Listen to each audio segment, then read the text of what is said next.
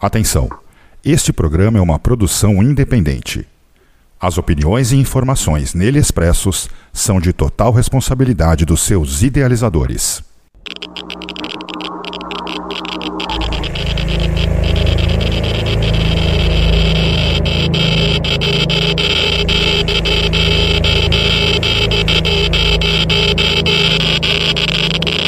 Radioactivity.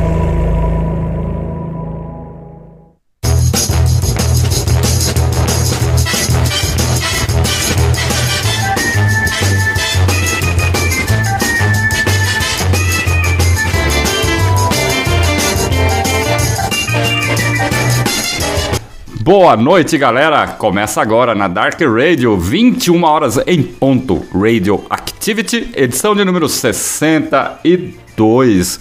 Vamos trazer aí mais contos e casos para vocês. E nesta noite de domingo, nesta fria noite de domingo, nada como um conto insólito e assustador para acalentar o coração daqueles que estão ouvindo. E na bancada comigo, ele, Edmilson Chamba. Boa noite, Chamba. Boa noite a todos, caros ouvintes da Dark Radio, sua casa underground na internet. Estamos aqui de volta no mês de junho para trazer. Vou deixar os meus colegas de bancadas também dizer o seu boa noite. Boa noite, Eduardo Pereira. Boa noite, Benedito Júnior. Boa noite, Edmilson Chamba. Boa noite, estreante, Fernando Escobino. Boa noite, ouvintes. É, estamos aí de volta, né? Mais um domingo. Uhum. É, um, um pouquinho mais de um mês, né? Porque É, é, semana passada tivemos problemas técnicos, mas tudo ajeitado para essa semana. exatamente. Trazemos aí novidades. E ela, a nossa nova contratada aqui do Radioactivity, Fernanda Escobino. Seja bem-vinda. Boa noite, Benedito. Boa noite, Chamba, Eduardo. Boa noite, ouvintes. E muito feliz por estar aqui pelo convite. Exatamente, ao vivo para vocês aí, aqui na Dark Radio, a casa do underground na internet. E você que está aí do outro lado ouvindo a gente, entre lá no chat, mande seu comentário, sua sugestão, qualquer coisa assim. Nós iremos ler ao vivo para vocês. Participe conosco, ajude-nos a fazer esse programa comentando. E, né, estamos aí apenas no início, né, é, desse programa de hoje. Eduardo Pereira, é, você que irá dar as boas graças, você escolheu mais um caso insólito, né? Você vai falar aí do Febrônio, índio do Brasil, cara. Muito bom aí, vai relatar aí o que que esse cara andou aprontando ali no início do século passado, né? As primeiras duas décadas. Então, como no programa anterior eu havia dito, né, que também estaria trazendo casos de é, serial killers brasileiros, né, casos nacionais, você ainda questionou, é, mas existe bra- brasileiro? Existem, É. existem muitos. É, inclusive tem casos recentes, né, casos, por exemplo, quer dizer, recente entre aspas, né, mas vamos dizer assim, da nossa época. O Bandido da Luz Vermelha é um exemplo. Um exemplo, o maníaco do parque, né? Exatamente, são exemplos. Então, é, só que para mostrar um, um caso brasileiro, achei melhor trazer logo aquele que foi considerado o primeiro de todos, né? Pelo menos o primeiro caso conhecido, divulgado, né? O primeiro caso de um serial killer que é, teve uma comoção nacional. Então, oficialmente, é, é, é o primeiro, né? Não, não que ele tenha sido primeiro, claro, ao longo dos anos, com certeza houve, houve outros serial killers, mas que não foram pegos, né, não, não foram descobertos. Mas Uhum. esse daí foi o primeirão, né? E tô trazendo aí pra gente. Então vamos lá. Depois da vinheta, Eduardo Pereira, Febrônio, índio do Brasil.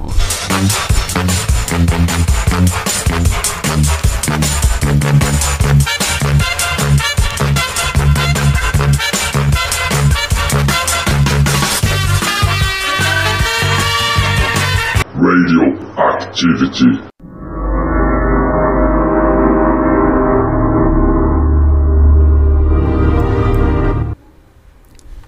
Bem, começando com a ficha técnica, né, uma pequena ficha técnica, Febrônio Índio do Brasil, também conhecido como o Filho da Luz. Nome real, Febrônio Ferreira de Matos, data de nascimento 14 de janeiro de 1895, data da morte 27 de agosto de 1984, aos 89 anos. Local de nascimento São Miguel de Jequitinhonha, atual Jequitinhonha, em Minas Gerais.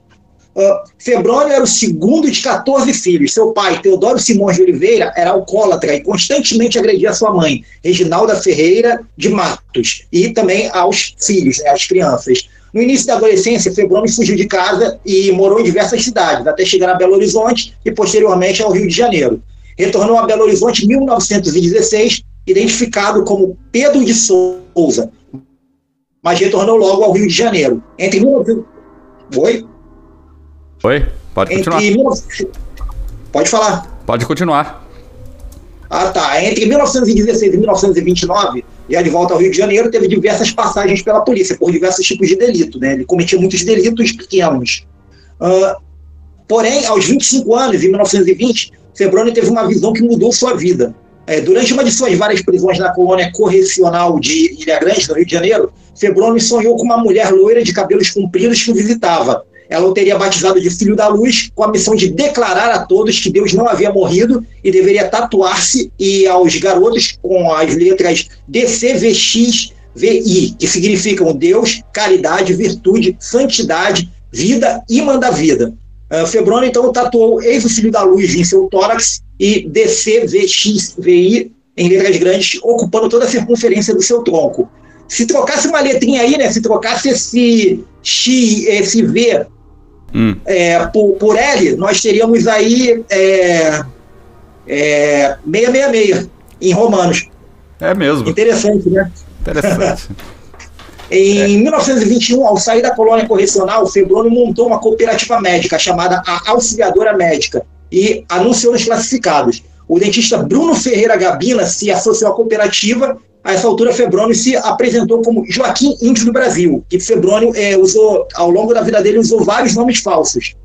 Uh, em 1922, Febrônio, já em posse do diploma de Bruno, que nunca mais foi visto, esse, o, o, o dentista simplesmente sumiu. Uh, o Febrônio abriu seu próprio consultório odontológico, e aí ele abriu o consultório usando o nome do, do, do dentista e o diploma do dentista. Uh, há relatos de que Febrônio demonstrava um comportamento sádico, inclusive arrancando dentes sadios dos seus pacientes. Após mais alguns golpes, ele foi perseguido pela polícia e mudou-se para a Bahia, onde mais uma vez atuou como falso dentista, só que dessa vez sob o nome de Dr. Febrônio Simões de Melo, índio do Brasil. E posteriormente foi para Mimosa do Sul, no Espírito Santo, onde atuou como um falso médico, sob o nome de Dr. Bruno Ferreira Gabina, foi responsabilizado pela morte de duas crianças para quem havia prescrito medicamentos e retornou ao Rio de Janeiro. No Rio de Janeiro, voltou a ter novos delírios e, em 1926, foi preso por dançar pelado no Pão de Açúcar. Ele foi internado no Hospital Nacional de Psicopatas, no qual foi diagnosticado com distúrbios mentais. Por não ter condições financeiras, recebeu alta e ficou solta novamente. Ou seja, o cara que não tinha dinheiro é, era solto, beleza, é. É, não pode ficar internado, e é... volta para a sociedade. Cara, picareta, né? É, pois é. Ele, esse daí era. esse daí dava nó em ponto de, dava nó em como, como se diz? É, Pingo d'água. É, isso. em janeiro de 1927, Febroni foi detido mais uma vez e atacou sexualmente dois jovens em sua cela. Um terceiro detento, Djalma Rosa, tentou resistir e acabou espancado até a morte. Por falta de provas, a morte foi considerada um acidente e Febroni foi novamente liberado. É. O cara é, faz, as, faz, as, faz as coisas e acaba solto, né? Não mudou é, ele muita sempre solto. Parece que não mudou muita é. coisa, né? Também, da, é, daí daquele não, tempo pra cá, né? Com certeza não mudou muita coisa. Pelo contrário, continua, continua bem parecido. uh, Meses depois, outra alucinação colocaria de volta atrás das grades. Pintado de amarelo, ele foi flagrado dançando pelado na frente de um garoto amarrado em uma árvore. Uma testemunha disse que presenciou Febrônio cozinhando a cabeça roubada de um cadáver, né? uma cabeça que ele roubou de, de, no cemitério. E isso lhe rendeu outra internação no Hospital Nacional de Psicopatas. Isso aconteceu mesmo? Sim, senhor. Nessa época, Febrônio conseguiu fugir, levando consigo dois jovens de 17 anos, que o acompanhavam por uma suposta oferta de emprego. Era muito comum Febrônio é, iludir os jovens dizendo que ia arrumar emprego. Ele enganava os jovens e também os pais, para convencer os pais a liberarem esses jovens a, a andarem com ele. Uh, os dois jovens foram estuprados por Febrone e tiveram a sigla DCVXVI tatuada no peito, como lhe mandara a visão. Ambos foram soltos por Febrone após alguns dias, né, alguns dias de tortura e de estupro, depois eles foram soltos. Uh, Febrone chegou a ser preso novamente após tatuar um jovem de 18 anos. O jovem desapareceu e Febrone foi solto em 1927. Aquela questão de que muita gente naquela época sumia e aí não tinha ninguém para acusar, o cara foi solto de novo. O cara não ficava preso, e... né?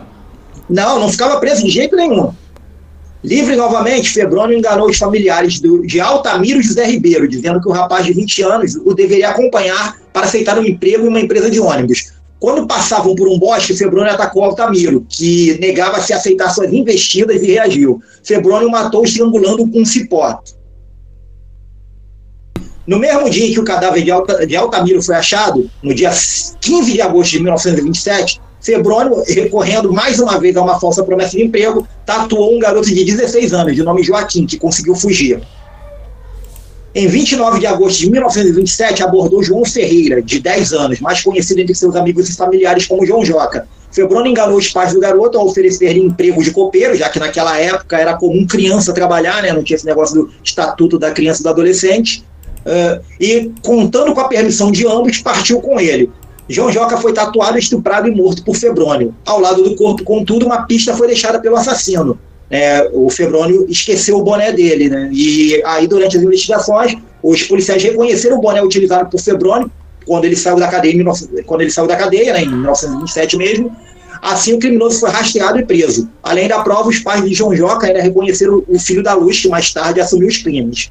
Pelas muitas acusações e por sua clara inconsistência mental, Febrônio foi internado no manicômio judiciário do Rio de Janeiro, de onde tentou fugir em 1935, graças ao emprego de uma corda feita de lençóis atados, cuja extremidade possuía um gancho fabricado por alças de balde. Parece até coisa de filme, né? Aquelas fugas de cadeia. Ele deve ter visto muito filme para se inspirar e fazer uma coisa dessa. Mas foi capturado no dia seguinte. Sem sucesso no plano, ele permaneceu na instituição até 1984, quando morreu aos 89 anos de enfisema pulmonar. Nossa, ele é, tudo uma, isso ainda. Uma coisa interessante com relação a essa prisão, é, onde o, é, essa internação do Febrônio no manicômio judiciário do Rio de Janeiro, né, onde ele permaneceu até, ser, até morrer, é que o paciente número, ele foi o paciente número 00001 do manicômio judiciário do Rio de Janeiro, é, instituição de caráter até então inédito no Brasil. É, o, o caso médico legal de Febrônio do Brasil se encontra no cruzamento de uma série de transformações que marcaram o início do século XX na sociedade brasileira. Preso em 1927 no Rio de Janeiro sob acusação de estupro e homicídio de dois menores, seu processo judicial inaugurou as relações do direito com os saberes psicológicos e psiquiátricos no Brasil, uma vez que seus crimes e sua loucura, ao mesmo tempo que o tornam judicialmente e é, juridicamente inimputável, condenam-no à internação no manicômio judiciário, onde acabou morrendo aos 86 anos após 57 anos de confinamento. 57 anos preso. Caramba. É, 57 anos internado, né? Internado, uma prisão né? É, num manicômio, né? É, imagina. É, é interessante que é. eu, já, eu já conheci o Febrônio, é, eu tinha até comentado com a Fernanda mais cedo. Eu conheci o Febrônio através de um livro que eu tinha lido da Ilana Casoy, uhum. né, do na, na, época que ela lançou a primeira edição, o Serial Killers Made in Brasil, é, eu comprei esse livro numa, numa viagem que eu fiz para Recife, para mim lendo no avião e acabei devorando o livro em questão de dias. E a, a leitura me, me agradou bastante. É, e esse caso também passou na televisão, num programa que passava, se não me engano, todas as quintas-feiras, eu esqueci o nome do programa, mas mostrava uns casos de uns casos policiais. Passou o Febrônio e passou inclusive um outro que eu pretendo falar no próximo programa. Ah, muito bom. Ó, manda um abraço pro chat lá, Raíssa Brilhante e o Canibal, que tá por lá. E aí, meus. Ah, Raíssa tá lá? Pra Raíssa só digo uma coisa, não digo tchau, eu digo miau. Ah, tá. e aí, Fernando Escobino e Edmilson Chamba? O que, que vocês querem comentar sobre esse? O Febrônio, índio do Brasil, eis o filho da luz. Vou deixar pra Fernanda, né? Que a gente aí fez o suspense, né? Por grande surpresa aí no nosso programa. Deixar ela em primeira mão aí, dar a opinião dela. Só queria salientar uma coisa: se, se no programa anterior eu ultrapassei meu horário, dessa vez eu, é, eu, eu disse pro Chama, dessa vez eu já peguei o ritmo, então eu vou, vou economizar. Ah, bom, mas vamos comentar aí. Os- Quem tá lá no chat também pode comentar sobre o Febrônio, sobre algum outro caso aí, a gente lê. Uma coisa assim do tipo. Pode até sugerir aí pro Eduardo Pereira algum serial killer pra falar aí. Então, acho que o Febrônio aí tinha um pouquinho de problema, né? Só, só um pouco. O programa era o Linha Direta, Edu. Isso, perfeito, era esse programa aí mesmo, linha direta. Obrigado, Fernanda. Linha direta era bom, hein, cara. Então, né, eu, eu, eu, eu assisti, eu, eu assistia muito esse programa, aí teve um dia que passou a constituição do, do, do caso do Febrônio. O, o Febrônio, ele matou quantas crianças, você sabe, Eduardo? Então, cara. Chega a relatar é, isso? O que, que acontece? Teve, é, te- teve vítima que conseguiu escapar, né? Mas é, da- das registradas, ah, ele matou um na cadeia, né? Que ele estrupou dois, eles ficaram vivos e matou um. Uhum. Ele matou o Altamiro, matou o João Joca, matou. hum, matou. hum, então, eu vou precisar de um tempinho para fazer a conta, mas eu posso te responder isso. Depois. É, se conseguir até lá, você vê vê depois. A verdade é que é o seguinte, o cara pega uma- um crânio no, no cemitério pra cozinhar, vai preso um punhado de vez e acabam soltando o cara várias e várias vezes, né? Faz sentido, né? O- essa, essa coisa toda, né? Se tivesse pegado ele, prendido ele na primeira vez... um- uma coisa a acrescentar sobre o, o grande assassino aí. Você lembra daquele caso do índio Galdino que tacaram fogo pensando que era um indigente? Aqueles quatro jovens lá de. Lembro sim, lá em Poderosa? De Brasília. Então, o né? índio, o índio, o Brasília, podia ter lembro. conhecido esses quatro caras aí. Oi? Você lembra daqueles quatro moleques lá de família influente de Brasília e tacaram fogo no, no corpo do índio Galdino? É, Eu lembro, inclusive, eu lembro, inclusive, do, do, do dia do índio que ele foi protestar lá. sim. Não, o, o, o, grande índio aí, assassino aí, psicopata, poderia ter conhecido esses quatro caras aí. Eles não iam tocar fogo em ninguém. É, faz sentido se ele viver. É. Mesmo porque eu acho que aqueles caras já estão soltos já faz muito tempo, né? Então, É, e que pena que o índio já morreu, né? Poderia ter matado eles. pois é. Não ia, eu não ia sentir nenhum pingo de, de remorso, não, meu. Eu ia só dar risada. É assim que o psicopata se sente quando, quando você começa a ver esses programas Linha Direta. E o Linha Direta foi o grande. A grande mãozinha do nosso Radioactive, as, máscaras- as máscaras de chumbo, né? As máscaras de Bom chumbo, programa, exatamente. Nós começamos. O primeiro programa foi esse, né? Exatamente. Mas aí falando sobre psicopatas, essa linha é meio tênue. Você pode ver, eles sempre têm algum elo, com algum fundamento, alguma agressão familiar. Boa parte deles tem assim. Se você pegar, sempre tem.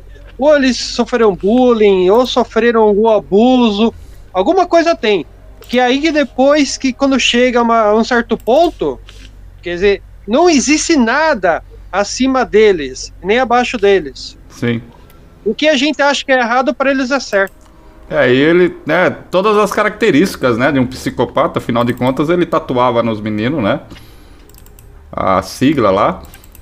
E e depois, né, matava, estuprava, fazia, pintava e bordava ali, né? Tinha muito, né, casos assim, é, são emblemáticos, né? Tem o John Wayne Casey, né? Não sei se vocês conhecem, né? Esse americano que enterrou 29 pessoas dentro da casa dele.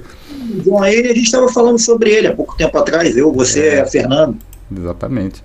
Quer dizer, esses caras são. Sim, o John Wayne, ele. A polícia chegou a estar na casa dele pra, pra olhar e não achou o morto lá, o cara morto lá dentro, né? Então. Os caras estavam tudo enterrado no assoalho da casa. Eles tiveram que demolir a casa pra poder tirar o- os corpos de lá. Não, os caras desesperados, né? Não- quer fazer o quê?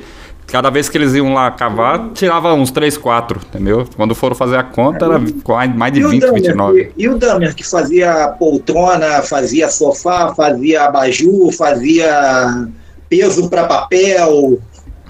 Exatamente, fazia peso pra fazer de tudo, né? Quer dizer, é, é, é, é assim que é, a justiça demora, às vezes, pra pegar, e às vezes esses caras também são muito espertos, né? Nesse caso desse, fe, desse Febrônio aí, se passava por.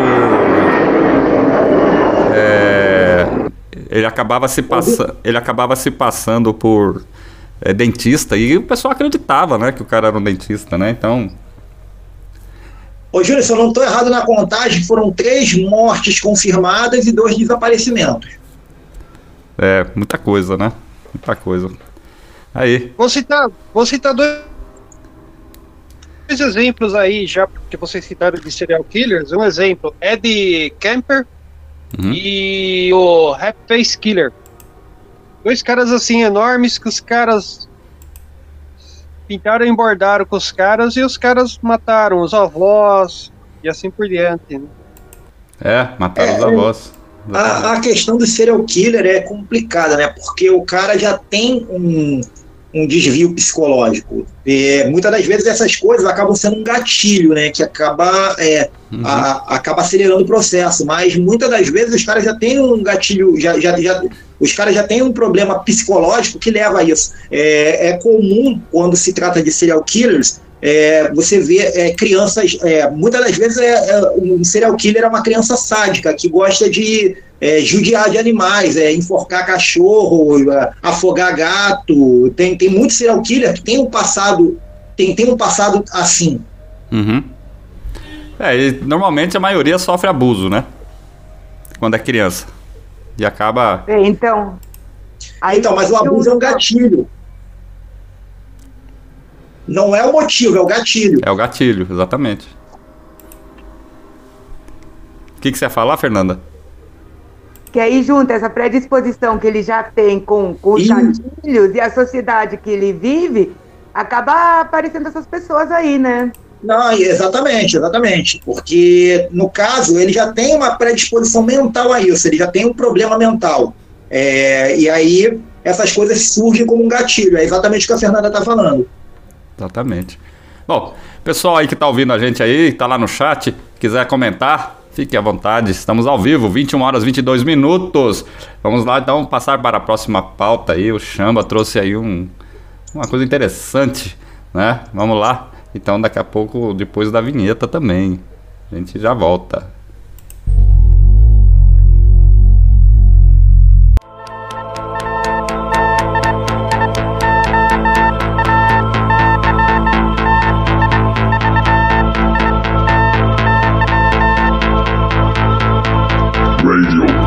Radioactivity.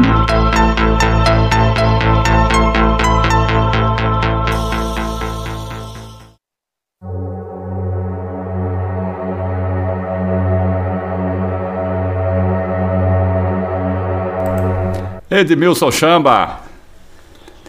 E aí, a raça que viveu na Terra antes da humanidade, Merlin e Stonehenge? O que, que é isso? O que, que você quer falar sobre, sobre isso? Bom, vamos lá. Eu vou já pelo mistério. Eu vou fazer um, um de trás para frente. Eu vou pelo mistério de Merlin e Stonehenge, Hum, né?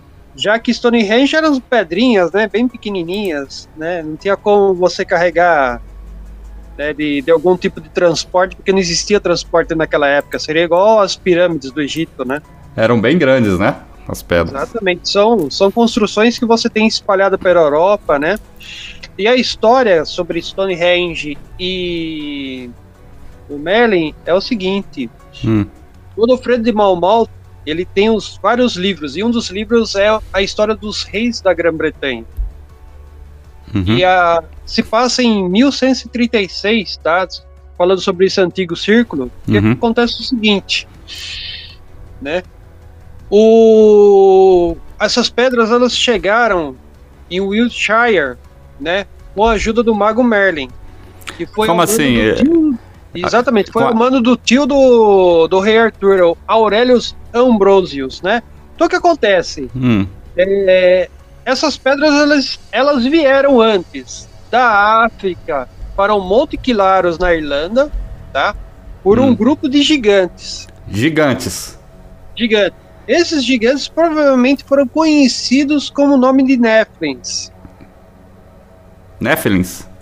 Exatamente. Por isso que vem a, a história de trás para frente. Primeiro a gente vai falar de Merlin com Stonehenge. Nephilim, você quer dizer que aqui os Nephilims é os filhos do- dos anjos com as mulheres, não é?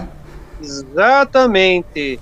Então é um faz... vai ser uma série Uhum. esse conto que a gente vai ter agora, né? Então o mais interessante é Merlin usou-se de magia para trazer essas pedras até a Inglaterra. Não, ele era um mago, Ele né? Deixa isso no ar, né? Que é escrito no livro, né? Dos Aham. reis da, da Grã-Bretanha, né? Porque é, é complexo a história de Stonehenge. Ela é mais antiga do que a gente pensa, até mais de 3 mil anos antes de Cristo. Eu acho que até muito mais, viu? E o mais interessante ainda é pela coloração, pela colo- coloração das pedras, são pedras azuis, que os caras questionam, falam, poxa, mas essas pedras não, não estavam em tal lugar. Elas não estavam ali, né? É, o que acontece é assim, né? O Aurélio Ambrosio, ele pediu, né, falou, olha, é, a gente precisa de um memorial aqui Uhum. pra gente, em homenagem aos nossos soldados, né, massacrados, né? Sim. E aí, esse local ele acabou se tornando né, o descanso final do Uther Pendragon, o rei do. O, o, o rei, o, o, o, rei que é o, o pai do. Do, Do rei Arthur. né? E, o- e o mais interessante, Hum. o que você pode pegar aqui, né, que eles falam, né? A, como foi construído em cinco fases ao longo de 1500 anos, começando por volta dos 3000 anos antes de Cristo, essas, essas pedras que estão, são as pedras azuis, há muito tempo sabemos que são originais das colinas de Preseli no oeste do país de Gales Sim. a mais de 225 quilômetros de distância. Então, Stonehenge é o único círculo de pedras na Europa cujas pedras foram extraídas a mais de 20 quilômetros de distância, o que torna muito incomum. As escavações que equipa os investiga- os investigadores em Stonehenge em 2008 ofereceram evidências que as pedras azuis gaulesas Uhum. foram o primeiro círculo do local situado no amplo anel conhecido como Ambrei Holes. Então, recentemente, geólogos associaram dois tipos de dolerito e riolito presentes em Stonehenge. Afloramentos rochosos específicos nas colinas Preseli, chamados de Carn Gothic e Krajhos em Feeling. E? Isso levou a equipe de investigadores Preseli a escavar aflo- os aflo- afloramentos, onde recuperaram evidências de ferramentas de extração e confirmaram que os sítios eram de fato pedreiras da idade da pedra. Mais importante ainda, a madeira carbonizada e avelãs identificada forneceram provas que as pessoas extraíram em ambos locais por volta de 3.400 anos de, antes de Cristo, como você disse. É. E aí, pessoal? Onde termina a lenda e começa o mito e chega na realidade? Hein? Bom, é interessante que os Nephilims também são citados na Bíblia, né? Sim. E é uma palavra de origem hebraica, né? Ela, é, o termo deriva do hebraico. Exatamente. Sim, mas assim, o, que todo mundo sabe que Stonehenge tá lá, é óbvio. Tem, o pessoal vai lá visitar, é ponto turístico. Né? Sempre esteve lá. A pergunta que o Chamba coloca aí, que deixa claro, por que, como e foi feito aquilo ali? Entendeu? Se as pedras não estão ali. Ah, Tem, se eu não me engano, o isso daí ca- é tão misterioso, isso daí é tão misterioso quanto a Ilha da Páscoa, né? Se não me engano, tem 8 metros uma pedra daquela lá. Entendeu? Então é muito grande, entendeu? E, e parece que, a- que aquele círculo de pedras é só o círculo interno, porque tinha um círculo externo que não existe mais. É, ali na, naquela região ali da Bretanha, da, da, da Inglaterra, né? Não tem só esse círculo do Stonehenge, tem outros também, entendeu? Então, ali tem aquele caminho de pedras que nos tem não sei quantos quilômetros lá. Tem um parecido aqui na, na planície de Nazca, no Peru. Né? É, então, quando eles citam Merlin, né, eles estão falando de um mito, de um Rei Arthur, né, é a história né, da, da Excalibur. É uma coisa que é bem. Né, quem, quem já leu As Brumas de Avalon né, vai com certeza vai saber totalmente essa história, né? Aí, e ali relata, né? Vai relatar bem ali toda essa esse épico, né? Naquela época, tem até, tem até aquele negócio do Santo Graal, né? Que também tem a, aquela fusão, né? No filme, né? tem um filme muito antigo, né? Dos anos 80 que chama Excalibur, né? Então, vai relatar também né, essa questão do Merlin. Porque a, as lendas arturianas acaba tendo uma fusão do, do da, das, das, lendas celtas com o cristianismo, né? um período meio uhum. que de transição. Exatamente. É. Pode ser também coisa de alienígena, né? Você vai descartar? Não sei quantos trilhões de estrelas no, no, aí no espaço, não sei quantos bilhões de galáxias. É possível então, que. Julião, é? eu, vou, eu vou só fazer um comentário rápido aqui para o pessoal entender como é que é de trás para frente. A gente está fazendo esse mistério do Stonehenge com uhum. Merlin, se ele havia usado de magia para trazer esse esse monumento uhum. em, em, homenagem aos bretões e depois serviu aí de de como falo, de mausoléu, vai, é. pra, para o, o, pai do, do Rei Arthur, né? Uhum. E aí você vai fazendo o caminho inverso, teus Neflins, aí os teus, teus Neflins têm os deuses caídos que acabaram tendo relações sexuais com as humanas, que, que originou os Neflins, uhum. né? Você vai entrar nos Anunnakis e depois de Anunnaki a gente vai entrar. Eu pretendo aí trazer para vocês. Cadê aqui a palavrinha? É, é uma palavrinha bem, bem difícil de, de se falar. É Gobli, é Gobe, Gobekli Tepe. Gobekli Tepe, que é Go bem mais antigo. Gobekli Tepe, se eu não me engano. É aquela cidade que acharam, né? Que escavaram. Ah, na Turquia. Atrás, na Turquia, que é a, é a ruína mais antiga do, do planeta, se não me engano. Então, e qual que era a ideia? Era trazer as coisas mais antigas de civilizações possíveis, né?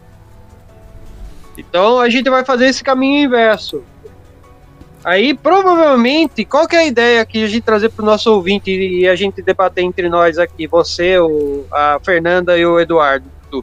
Né? Uhum. Para o pessoal pegar, porque depois eu vou montando fase por fase, entendeu? Entendi. Para ver se depois uma coisa puxa a outra. Aí não tem como ninguém perder o programa. Com certeza. Ó, oh, e você, Fernanda, qual que é a sua opinião? Eu acho que Stonehenge, como vários monumentos, várias coisas que tem, as pessoas não sabem como foram feitos e acaba tendo aquela aura ocultista, né, que, que hoje em dia tem Stonehenge, né? É, mas que tá lá, tá, né? Ninguém sabe como foi feito, né? Sim, mas uma maneira de explicar, sei lá, alguma coisa dos deuses, alguma coisa mágica, né? É, aí quando traz a, na questão o Merlin, né? Normalmente já se torna assim uma coisa mágica, né? Sai do, do plano é, real, a, né? Ali, real, né? Traz assim um coisa, mas é, é, é, é, impressionante como essa história ela, persi ela, ela persiste há séculos, né? É há milênios, né? Milênios, né? Né, Eduardo? É, resumindo, é sempre quando, desde, desde que a humanidade existe, tudo aquilo que a humanidade não consegue explicar, ela envolve criação divina. Exatamente. Ó, tem um comentário do canibal no, no, no, no lá no, chat. Ele tá falando do serial killer. O serial killer, vizinho da minha cidade, Orpinelli, conhecido como maníaco da bicicleta. Cometeu mais de 100 homicídios, nasceu em Araras, raptava crianças em Rio Claro, São Paulo, onde ele mora, né? O, o canibal mora lá em São Paulo, né? Tem aí, o Eduardo falou, Marcelo, vampiro de Niterói. É, é Eduardo. É, esse, esse Marcelo Vampiro de Niterói é famoso. Ele, Já ouvi falar inclusive, dele está no também. livro da Ilana Casoy. Da Helena Casoy. Bom, chama. Ela, ela entrevistou ele. Ela, no livro, ela, além de fazer uma matéria, ela foi lá no manicômio em que ele está internado e entrevistou ele. Sim. Mandar um, mandar um abraço pro canibal aí, pra Raíssa aí, que estão aí com a gente no chat aí, né? E todos aí que estão ouvindo a gente, né? É. Edmilson Chamba, é... você acredita nessa história do Stonehenge ou não? Olha, eu acredito da seguinte forma. Hum. Depois que a gente pode pegar aí um, um atalho para as pirâmides no- nessa série que a gente vai trazer, Uhum. vou pegar o exemplo das pirâmides. As pirâmides foram construídas, Sim, dizem que empregaram 5 milhões de pessoas na época para construir as pirâmides. Elas estão alinhadas certinho ali com a constelação de Órion. sim. Norteadas ainda por cima. A base delas são norteadas. Para quem usa em radiestesia pirâmide de cobre, Uhum. sabe que em certas partes você pode utilizar porque ela tem energia e em certas partes você não pode porque você pode trazer algo prejudicial à saúde da pessoa. Sim. E, e o mais interessante que 5 milhões de pessoas naquela época era o total de população, é, era o número de pessoas que viviam no planeta, 5 milhões. Sim. Então você não tem como você falar que se de repente até 500 anos demorou para ser construída uma delas, que seria por um capricho de um faraó que nem chegou a ter, ver ela ter, ser terminada. Ah, demorou muito para Agora, por, por esse exemplo. Então, o que acontece? A Stonehenge, dentre outras coisas que a gente vai trazer aqui, a gente sabe muito bem que não existia nada em termos de engenharia e tecnologia para fazer algo. Uhum. Como você tem hoje guindastes para você fazer a construção de, de apartamentos e prédios altos, né? E toda essa, essa engenharia possível. Porque o- as técnicas que foram utilizadas, o ser Uhum. humano estaria usando até hoje. E a gente estaria num nível muito mais avançado em termos de engenharia e construção civil. É. Sim, com certeza. Aliás, a Grande Pirâmide, não sei se vocês sabem, senhores e senhora, é, ela tem oito faces, não tem quatro. Vocês, é, é só que é um fenômeno que você consegue só visualizar de cima dela, do céu, viram com, no caso, acho que usaram um avião, um drone, e numa certa posição do que o Sol tem que estar, numa certa estação do ano. Ela é cada face dela ela é feita em duas faces. Ela é meio côncava, convexa, não sei, pra frente assim, bem levezinho das, dos quatro lados, entendeu? Depois vocês procurem aí saber, é, pesquise isso aí. É uma curiosidade sobre a Grande Pirâmide, né, que tá lá. Outro monumento aí do, do nosso mundo misterioso, que aliás cheio de mistério, né? Tem muita coisa aí. Não, um fato interessante também é que é, milhares de anos depois, do outro lado do oceano, de uma civilização que nunca teve contato com a civilização egípcia, também foram construídas pirâmides. Exatamente. Na China tem pirâmides, né? Na, Euro... na Europa tem. Porque a tem. América está separada da África por um oceano inteiro, né? E, e, e fora os anos que passaram, É. e ainda assim povos pré-colombianos construíram pirâmides. Sem te falar, viu, Eduardo? Só falando que a América foi descoberta não faz tanto tempo assim, né? E aquilo ali já existia ali há muito tempo, né? Já existia, exatamente. Então, Eu Quando os espanhóis eu vou chegaram, um- já estava lá. Eu vou fazer um complemento aí em termos da, da humanidade, que a uhum. gente não tinha esse desmembramento, né, do, dos continentes, né? A gente É. tinha interligações, né? O Brasil era colado ali com a África, né? é isso. Tudo colado, né? É, isso na época da Pangeia, milhões e milhões de anos atrás. Milhões de anos, né? milhões de anos atrás. E pirâmides a gente tem até ali naquela área central, né, do, do México, né? Então é, a gente vai continuar. A hora que a gente fechar esse passo, aí provavelmente a gente pode vir fazer aqui na América Latina também e assim por diante. Ah, O, o curioso dessa história toda né, é que algumas civilizações é, que viveram nesses períodos aí desapareceram, né? Quase que praticamente, quase que completamente, né? Não existe Mas, esse, mas né? assim, é, é interessante a gente notar, por exemplo, vou acabar entrando em, em história, e, e embora não seja, é, não, não tenha muito a ver com, com o programa, mas acaba traçando um paralelo. Você pega, por exemplo, a Europa da Idade Média, né, o, o feudalismo, é idêntico ao shogunato que ocorria no Japão, que é lá do outro lado, mano, do, lá do outro lado da Ásia, uma ilha totalmente isolada que não tinha contato com a Europa, mas é um regime idêntico. Sim. É um regime idêntico. Bem lembrado. Bom, e aí, pessoal que tá ouvi- ouvindo aí essa edição do Radioactivity número 62, o que acha? Você acha que a humanidade lá nos tempos antigos eram mais evoluídas, evoluído do que hoje? É, é possível. É possível. É, então, uma coisa que ninguém vai saber. Ninguém vai saber nunca disso sobre esse negócio. Mas a gente deixa aí um, enorme ponto de interrogação. Edmilson Chamba, parabéns aí, muito obrigado aí, né? Por mais um um caso insólito aí aqui no Radioactivity. Bom, agora 21 horas e 41 minutos. Vamos aí, a Fernanda Escobino vai fazer a estreia dela aí, né? No Coisa, mas antes de você fazer a estreia, Fernanda, é, eu vou ler um trecho aqui de um negócio, tá? Certo?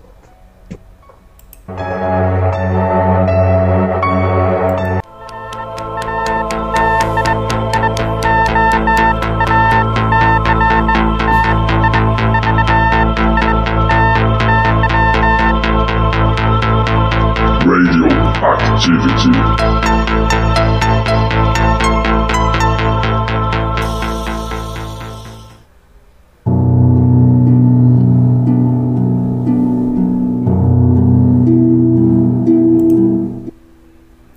Isso aí.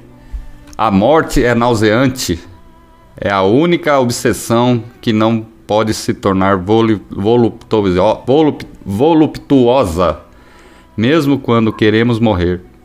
Queremos morrer com um remorso implícito no nosso desejo. Quero morrer, mas lamento querer morrer. Essa é a sensação de todos os que se abandonam ao nada. Esgotamento e agonia, um aforismo, né? Do Emil Cioran. Isso é um bloco novo que a gente vai entrar também mais pra frente no próximo programa, que chama, vai ser chamado Ecos da Maldição. Infelizmente, o, a pessoa que ia fazer a narrativa, que ele se auto-intitula por sádico, não pôde fazer a narrativa, mas estamos falando de literatura, Fernando Escobino, nos cumes do desespero, Emil Cioran, um mestre, o pai do pessimismo, né? Romeno, escritor e filósofo, que morava lá na França. Conhece? Sim. O, o Cioran, ele foi um filósofo romeno, né? E ele começou escrevendo na Romênia mesmo, em romeno, só depois foi para a França e começou, passou a escrever em francês, mas a princípio era uma língua que ele abominava. Sabia disso? Ele não gostava do francês, né? Não gostava do francês. Aliás, o que que ele gostava? O que que ele gostava, né? Mais fácil perguntar o que que ele gostava, porque ele, ele não gostava de nada, não gostava de não gostava de tudo, né? É, aí é, é, é difícil, vai ficar uma lista bem pequenininha. Bom, o, o texto que, que o Benedito leu aqui, ele foi retirado do livro Nos Cumes do Desespero, que foi escrito quando o senhor tinha só 22 anos, e durante suas várias noites de insônia, que ele estava desiludido com os, com os estudos acadêmicos, e ele próprio falou que se ele não tivesse escrito esse livro, ele provavelmente teria se suicidado, teria acabado com a vida mesmo. E apesar de ser o primeiro livro escrito por ele, já traz tudo o que estará presente em suas próximas obras. alienação, Uhum. ceticismo, desespero, fatuidade, decadência, absurdo da existência. Todas essas ideias já aparecem nesse primeiro livro dele. Sim. Infelizmente, ele está esgotado, mas ainda dá para achar em alguns sites de venda pela internet. Uhum. É, ele tem um. Ele foi, não sei, tem muita gente acha que esse tipo de. de filosofia é. é pra negro, é pra, pro povo que. O povo não tá acostumado a ler isso, né? Tá mais. É uma leitura bem difícil, né? Bem É. pesada, né? Ela é bem pesada.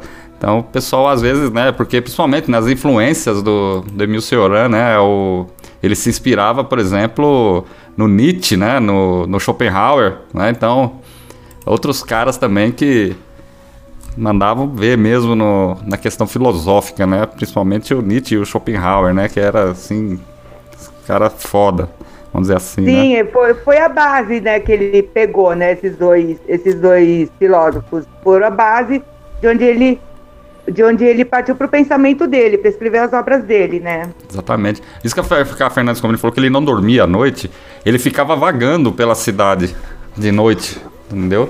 Ele toda noite ele ele ficava caminhando noites e mais noites aí caminhando na, pela, por, pelas cidades e e aí ele ia tendo essas ideias, né, esses aforismos e ia escrevendo todo esse essa obra, né, a obra, o pai, né, com esse- o pai do pessimismo, do ceticismo, né? E É, ele chegou a ouvir da própria mãe dele que ela teria abortado ele se, ele se ela soubesse que ele ia ser tão infeliz na vida. exatamente. exatamente. Fernando Escomino, o que mais que você trouxe do momento cultural para nós nessa noite? E depois você pode apresentar aí o, o seu futuro bloco aí que vai ter, que vai rolar. Certo, vamos lá. É, eu trouxe um pouquinho mais do Febrônio Índio do Brasil, que o Edu falou aí. É, o Edu não chegou a comentar, mas o Febrônio escreveu um livro em 1926, foi editado. Nesse livro tem todas as revelações que ele recebeu em sonho por meio de anjos. Tá? É uma coisa assim, totalmente sem nexo. É uma espécie de evangelho readaptado, cheio de frases desconexas, e tem até uma releitura da oração Ave Maria, mas dedicada à estrela do Oriente, que era como ele chamava a própria mãe. Hum. Pouco depois do lançamento, o livro foi todo recolhido e queimado por ser considerado satânico. Sobrou Satânico? apenas um exemplar na biblioteca Mário de Andrade. Você Caramba, Sabia disso, Edu? Eduardo Pereira. É é interessante é, a Fernanda trazer essa, esse complemento aí né, sobre esse livro do Febrônio. O cara, além de picareta, serial killer, assassino, estuprador, o cara era, queria dar uma de, de, de escritor também, né? Porque, na verdade, o cara tinha problemas mentais, né? Ele foi É. diagnosticado como doente mental das duas vezes que ele foi internado no manicômio. Isso mesmo. E aí, da terceira vez que ele foi, da terceira vez que ele teve internação, ficou é, até a morte. Até a morte, né? Ficou bastante E tempo mesmo. assim, só complementando um pouquinho, Hum, a figura de serial, serial killers desperta a curiosidade, né, do povo, assim, alimenta o imaginário popular. E por isso que tem muitas obras que foram, foram influenciadas pela figura do Febrônio. É, tem o livro, né, do serial killers da Ilana Casoy, que o Edu falou, né? uhum. Tem um documentário que chama O Príncipe de Fogo, do Silvio da uma peça Darim. teatral, se eu não me engano. Oi? Acho que tem uma peça teatral também, se eu não me engano. Tem uma peça teatral. Esse documentário é um curta, mas que ganhou vários prêmios. É, influenciou marchinhas de carnaval. Então, assim, é o imaginário popular do, do serial killer, né? Verdade. Mas isso também está muito ligado ao fato do, do medo em si, né? Aquilo que incute medo na- nas pessoas acaba, acaba sendo, vamos dizer assim, o bicho papão personificado. Então, é muito comum, por exemplo, quando uma história fica muito, muito conhecida numa determinada região, os pais, para atemorizarem os filhos, ó, vai dormir porque, por um exemplo, vai dormir porque senão o febrônio vai te pegar. Na mesma hora a criança corre para a cama. Exatamente, ele foi usado como, como essa figura também. É. E Fernanda, fala, fala uma coisa, qual, qual que vai ser o, o seu bloco aqui no Radioactivity a partir do mês que vem? Bom, é, a partir do mês que vem, vou trazer um pouquinho de histórias de atividades paranormais. É, vai ter muitos casos assustadores, inexplicáveis, muitos casos que gera, é, originaram filmes. é, por exemplo, Annabelle, Horror em Amityville. Vou tirar várias coisas de histórias do Ed La, da Lorraine Warren, que foram Uhum. os dois, que foi o casal que mais ficou conhecido, né? Uhum. Então, assim, vai ter várias histórias bem legais para quem gosta desse tipo de assunto. Vai abordar é, histórias de exorcismo também, Fernanda? É, de casas mal assombradas, exorcismos, é, brinquedos também é, tomados por espíritos, todos Já- esses já- casos assim. Já tô doido para ver é, um um especial de Halloween. Ó, Quando tá chegar chegando, aí, tem que rolar um especial de Halloween. É verdade, tá calma, chegando. calma, tem tempo, tem tempo ainda. Vou preparar alguma coisa. Não, a gente pode fazer algo em conjunto, porque serial killer também está envolvido. Faz Podemos parte, né? fazer sim. Muito bom. E como vai chamar o. O nome vai ser Atividade Paranormal. Atividade. Bem simples, mas que já dá uma ideia do que vai ser o, o quadro. Ah, muito Esse massa. nome é interessante porque quando fa- é, fala de atividade, já lembra logo do nome do programa, né? Radio Activity. Exatamente. Encaixa no contexto total aí. Muito bom. Agora, 21 horas e 51 minutos. Meninos, é. Vamos Vamos. dar uma renovada no link? Ô, É, vamos, vamos, vamos rolar um som pra galera. Rola um som aí, isso aí. E aí a gente renova o link rapidão. Vamos rolar aí entubado do disco novo do Ratos de Porão. Opa! E aí a gente volta com o encerramento desta edição 62 do Radio Activity. Vamos lá, é rapidão, a gente já volta já já.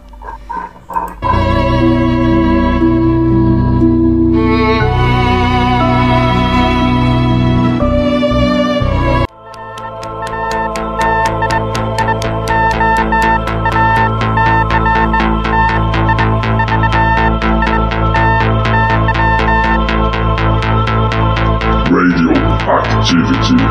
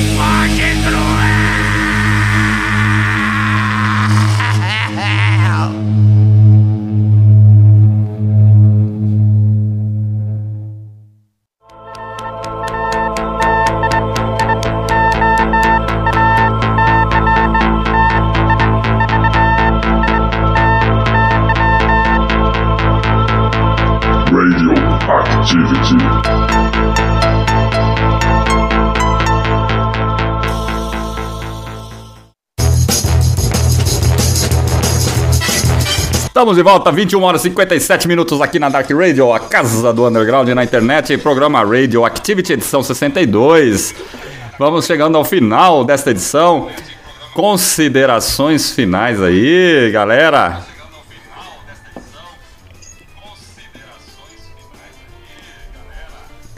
Fernanda Escobino, que estará de volta o mês que vem com atividade paranormal. Bom, primeiro, obrigado pelo convite. Gostei muito. É um programa que eu geralmente ouvia e participava no chat. Então, assim, muito honrada de estar aqui com vocês. Espero que tenham gostado e espero que gostem do meu próximo quadro aqui no programa. Com certeza. Edmilson Chamba, tá por aí? Boa noite a todos os caros ouvintes, o pessoal do chat. Parabéns a Fernanda, seja bem-vinda aí ao nosso clã de investigadores, mistérios, etc, etc, etc. E o Dudu, né? Tá quase parecendo o Enéas quando concorria ao cargo de presidência da República. Eduardo Pereira. Mim 53, meu nome é Enéas, aliás, 56, né? 56, 56. meu nome é Enéas. É, então, é, gostaria de dar as boas-vindas a Fernando Escobino, é, bem-vindo ao lar, né? A casa, é, agora, a- agora os loucos estão, completos, estão completos, né? Temos um falando de, é, de alienígenas, outro falando de serial killers, outro falando de personalidades e lugares, e agora outra falando de casas mal assombradas e afins. É. a loucura tá completa. É, gostaria Pacote de mandar um abraço para Pacote galera do chat, né? Galera que tá aí ouvindo. É, desejar um feliz dia dos namorados para quem tem namorada, esposa, noiva, namorado, esposo, noivo, ficante, o que for. Feliz dia dos namorados para vocês. Afinal de contas, são 22 horas, ainda tem duas horas de é, duas horas de dia dos namorados pela frente, né? Dá para comemorar em duas horas. Se deixar para 23 e 30, tem que comemorar igual coelho. É, igual com ele. E é, até a próxima, até o, até o próximo mês, né? Até o próximo Isso. programa, estaremos trazendo aí novidades e teremos aí a estreia do, a, vamos dizer assim, a estreia é, do, do, do, do quadro novo da Fernanda, né? Já que teremos já o conteúdo programado para o quadro. Exatamente, exatamente. Bom, então é isso aí, galera. Muito obrigado pela audiência, pela paciência e escutar as nossas loucuras aqui nessa noite de domingo, nessa fria noite de domingo, agora 22 horas em ponto. Estamos encerrando, chegando ao final. E se você quiser ouvir de novo, esse programa vai estar disponível a reprise em Apocalipse Press Dark Radio Brasil. Daqui a pouquinho lá, já vai estar lá para vocês aí que quiserem novamente acompanhar. E um abraço para o Canibal e para a Raíssa Brilhante, que participaram lá do chat, né? Estão acompanhando aí a gente aí também. Então, boa noite a todos e até o mês que vem, o próximo, edição de número 63 do Radio Activity. Ô, Júnior, antes de finalizar, Ah, queria te parabenizar.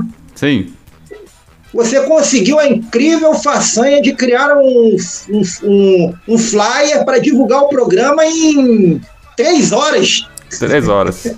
Três horas. Exatamente. Para mim foi um recorde.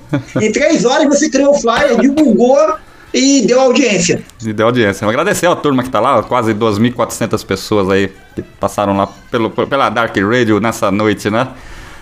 Bem lembrado, Eduardo. Da próxima vez a gente tenta divulgar mais cedo. Quem sabe a gente derruba a Dark Radio aqui com um overload de, de ouvintes aí, né? Quem sabe ouvintes até em outros planetas, viu? Boa noite a todos aí, um abraço e até o próximo programa Radio Activity.